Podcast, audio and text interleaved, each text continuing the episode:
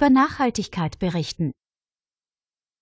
Ein kurzer Vergleich zwischen den beiden etablierten Rahmenwerken zur Nachhaltigkeitsberichterstattung, Deutscher Nachhaltigkeitskodex, DNK und Global Reporting Initiative, GRI. Der Deutsche Nachhaltigkeitskodex, DNK und die Global Reporting Initiative, GRI sind zwei Rahmenwerke für Nachhaltigkeitsberichterstattung, die Unternehmen dabei unterstützen, ihre Nachhaltigkeitsleistungen zu messen, zu überwachen und zu kommunizieren. Beide Rahmenwerke verändern sich aktuell in Bezug auf die neue EU-Richtlinie zur CESR-Berichterstattung, die ab 01.01.2024 für das Geschäftsjahr 2023 gilt. Der Deutsche Nachhaltigkeitskodex, DNK, ist ein Instrument, das von der deutschen Bundesregierung entwickelt wurde, um Unternehmen dabei zu helfen, ihre Nachhaltigkeitsleistungen transparent und vergleichbar darzustellen und orientiert sich inhaltlich an der Global Reporting Initiative. Der DNK umfasst 20 Kriterien, die in vier Bereichen unterteilt sind Ökologie, Soziales, Governance und Ökonomie. Jedes Kriterium enthält eine Beschreibung und eine Liste von Indikatoren, die Unternehmen verwenden können, um ihre Nachhaltigkeitsleistung zu messen und zu bewerten. Einige Beispiele für Kriterien und Indikatoren in DNK sind Kriterium Umweltmanagement. Indikatoren Energieverbrauch, CO2-Emissionen, Abfallaufkommen, Wasserverbrauch, Umweltzertifizierungen.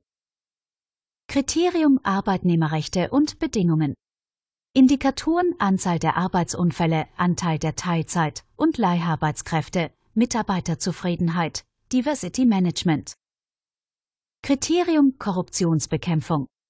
Indikatoren Einhaltung von Compliance-Regeln, Korruptionsrisikoanalyse, Schulungen für Mitarbeiter zur Korruptionsprävention.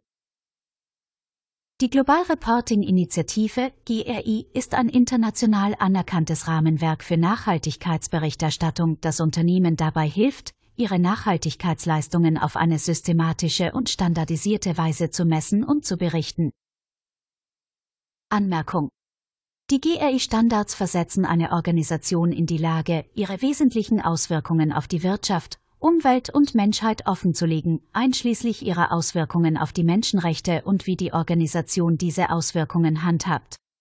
Dadurch wird die Transparenz über die Auswirkungen der Organisation und die Eigenverantwortlichkeit der Organisation verbessert.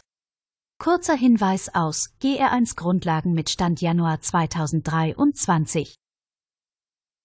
Die GRI-Standards sind modular aufgebaut und teilen sich in drei Serien Universal-, Branchen- und Themenstandards. Die GRI umfasst 36 Kernindikatoren und mehr als 120 Indikatoren, die in drei Dimensionen unterteilt sind, ökonomisch, ökologisch und sozial. Einige Beispiele Kernindikator Emissionsintensität Indikatoren Gesamtemissionen, Emissionen pro Umsatz, Emissionen pro Mitarbeiter, Emissionsreduktionsziele.